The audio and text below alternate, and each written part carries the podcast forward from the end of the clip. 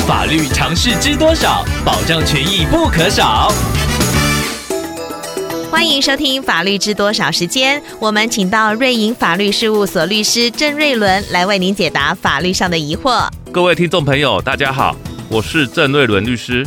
郑律师您好，听众朋友小明透过官网留言板想请问您，他最近收到多年不见的爸爸传来简讯，说他决定住进老人中心，但却要求听众支付抚养费用。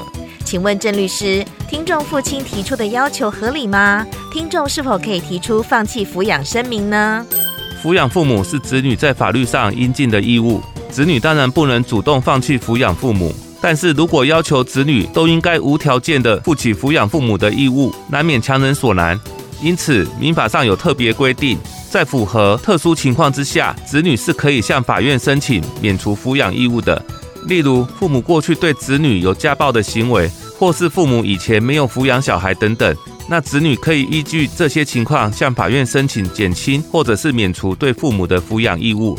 而在诉讼进行中，子女是应该提出证据，经过法院审理后，才能够拿到减轻或免除抚养义务的裁定。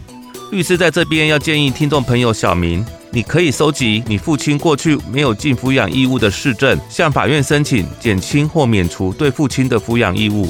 法院会视个案情况来决定听众朋友可以减少或者是免除抚养的比例。等你拿到法院的裁定之后，你就能合法的减免对父亲的抚养费用了。